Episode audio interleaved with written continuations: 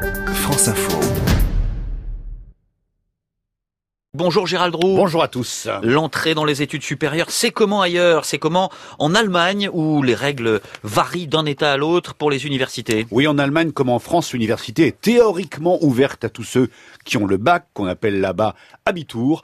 Mais bon, il y a la théorie et la pratique. Déjà, les universités des différents lenders ont la possibilité de pratiquer une sélection en première année dès l'instant où il y a plus de candidats que de places disponibles. Alors là, comment se fait la sélection? Elle se fait sur la moyenne des notes obtenues au bac. Voilà comment ça se passe. Le candidat présente son dossier dans une université. Celle-ci va l'accepter en fonction des notes au bac jusqu'à épuisement des places disponibles. Signalons que les candidats peuvent déposer, déposer pardon, des dossiers euh, auprès de plusieurs universités. Oui, et il y a des universités où la sélection est la règle. La règle, effectivement, pour les études de médecine et de pharmacie.